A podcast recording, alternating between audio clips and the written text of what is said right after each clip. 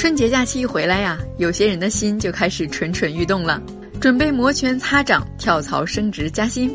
正所谓饮食男女，人之大欲；升职加薪，天经地义。那如何安全稳妥、没有后顾之忧的走上升职加薪的道路呢？今天的嘉宾是张星，他是快法务合作律师、金台律师事务所合伙人。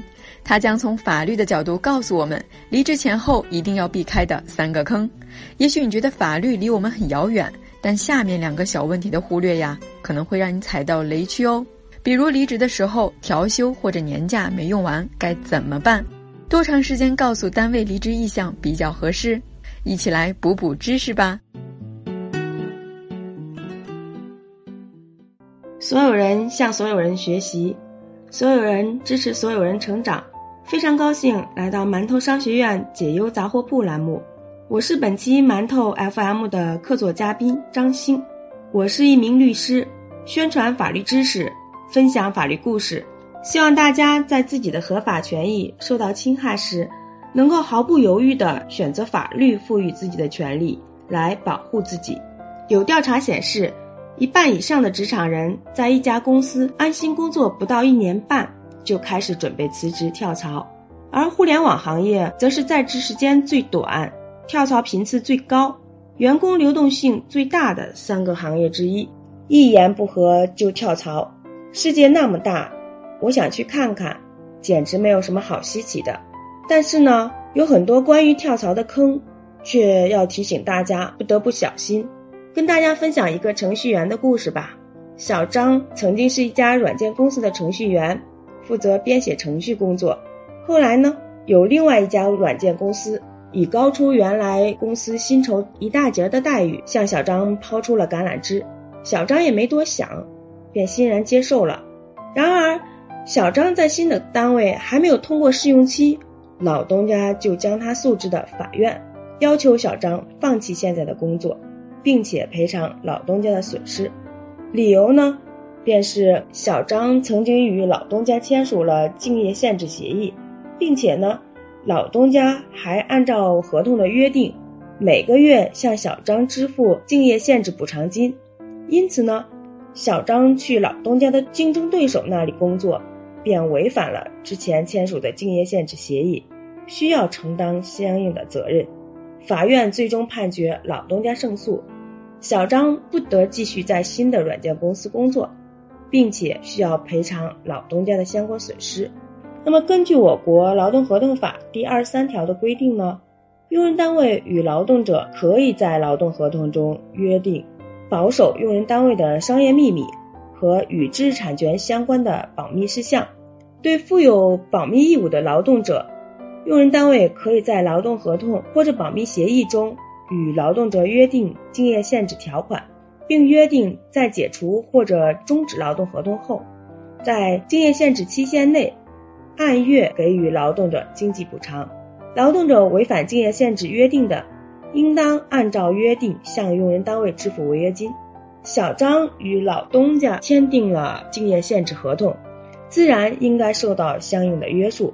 虽然合同约定并没有剥夺小张跳槽的权利。但是小张的跳槽呢，除了必须要遵守相关法律规定之外呢，还应当符合小张与公司关于竞业限制的特别的约定。常常有人问我说：“张律师，我只是个打工的，基本上不可能会去打官司，这样我还需要去学习法律知识吗？”那么一般情况下，我给出的答案是肯定的。作为职场人。我们必须要了解的就是劳动法和劳动合同法等相关法律法规的规定。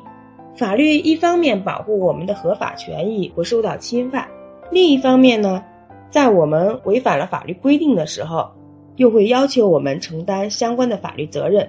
没有人会因为不懂法律就可以不去承担相应的法律责任。上面我们讲到的小张的故事就是一个典型的例子。因为小张不了解劳动合同法关于竞业限制的条款，他也不了解他签署劳动合同中关于竞业限制的一些约定，所以最终就承担了完全有可能不必要、不需要去承担的损失。第二，法律是动态的，不断更新的。如果不了解最新的相关法律知识，我们就有可能会因为忽视而违反法律规定，进而会被动的去承担一些相应的法律责任。第三，我们只有充分了解法律规定，才能够在我们的合法权益受到损失的时候呢，第一时间采用法律手段来保护我们的合法权益。因此呢，了解相关的法律法规，一方面避免自己因为不懂法律而违反法律，另一方面呢，也因为了解法律，当发生个人的合法权益受到或者可能受到侵犯时，就能够及时的采取合法的法律手段来保护自己。下面我们来看看关于跳槽有哪些坑是一定要注意的。除了前面我们讲到的小张的竞业限制审查的问题，我们下面再分享三个需要特别注意的问题。第一，离职的时候调休或者年休假没有用完怎么办？我们还是分享一个案例：春节过后。小李觉得公司的工作环境不适合自己，提出辞职，并且表示自己还有三天的调休没有使用，要求公司给予一定的经济补偿。公司答复说：“你要辞职可以，我们批准，但是你提出的辞职太突然了，我们来不及安排你调休，所以呢，要么你把调休单用完再走，要么来不及用的调休单就自动作废。如此看来。”公司的这个解释对吗？我们看看我们国家的相关法律规定，《劳动法》第四十四条规定，安排劳动者在休息日工作，却又不能安排补休的，按照不低于劳动者本人日或者小时工资标准的百分之两百支付工资。那么，公司对休息日安排加班的职工呢，理应安排补休或者支付加班工资。只要用人单位安排劳动者在休息日工作，并且又不能安排补休的，就应该按照不低于劳动者本人百分之两百的工资标准支付工资。那么，对于在离职的时候年休假没有用完的，怎么来处理呢？我们的企业职工带薪年休假实施办法有了相关的规定，规定与职工解除或者终止合同的时候呢，当年度没有安排职工休满年休假的。应当按照职工当年已经工作的时间折算应休未休年休假天数，并支付未休年休假工资报酬。但是折算后不足一整天的部分，可以不支付未休年休假的工资报酬。第二个呢，专项培训费用的分摊，这个也是在离职的时候需要注意的一个事项。我们还是通过案例分享的方式来给大家提出来。刘明入职到一家公司后，公司出资一点五万元让他参加了一项专门的技术培训。在培训回来之后呢，刘明负责的工作担子又重，责任又大，平时忙得不可开交，甚至已经严重影响到他自己的正常生活。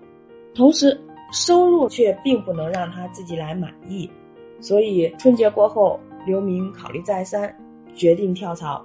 不料一个月后，刘明却收到法院寄来的原来公司的起诉状，要求赔偿一点五万元的培训费用，并且法院最终也支持了公司的请求。那么，根据我国劳动合同法第二十二条的规定，用人单位为劳动者提供专项培训费用，对其进行专业技术培训的，可以与该劳动者订立协议，约定服务费。约定服务期，劳动者违反服务期约定的，应当按照约定向用人单位支付违约金，违约金的数额不得超过用人单位提供的培训费用。刘明所在的这家公司呢，出资一点五万元让他参加这个专门的技术培训呢，这个技术培训费，如果他们签署了相关的协议，那么并且约定了服务期，那么这个时候在服务期内。刘明提出辞职的，就应当按照约定向公司支付相关的培训费用。那么第三个呢，是在离职前的提前通知。春节过后，丽丽思量多日，终于决定跳槽到待遇更高的公司。但是想到平日里公司领导对自己还不错，担心主动去辞职会惹得大家面子上过不去，便选择了不辞而别。结果不曾想。原来的公司却将自己告上了法庭，要求丽丽向其支付违法解除劳动合同赔偿，并且呢，最终获得了法院的支持。法院判令丽丽向原来的公司支付一个月的工资作为赔偿。那么，关于劳动者主动提出辞职时，应该如何提出申请，或者以什么样的方式离职才能够合法的与用人单位解除劳动合同呢？我们来看看相关的法律规定。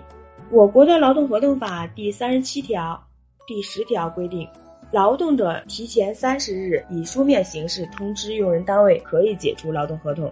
劳动者违反本法规定解除劳动合同，给用人单位造成损失的，应当承担赔偿责任。在本案中，丽丽不辞而别，属于违法解除劳动合同，那么她就需要承担相应的赔偿责任。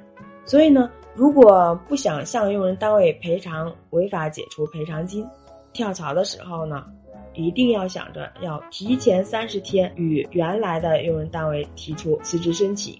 那么在这个时候，经过提前三十天的通知，三十天期满，我们可以离职，没有任何的问题。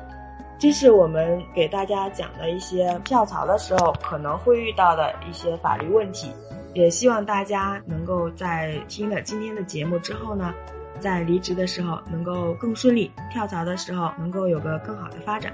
谢谢大家。听了老师的分享，是不是也有种豁然开朗的感觉呢？真是职场处处皆学问呐！今天的节目就到这里。如果喜欢我们的栏目，欢迎在微信搜索“馒头商学院”，获取更多有趣有料的职场内容。我们下期再见。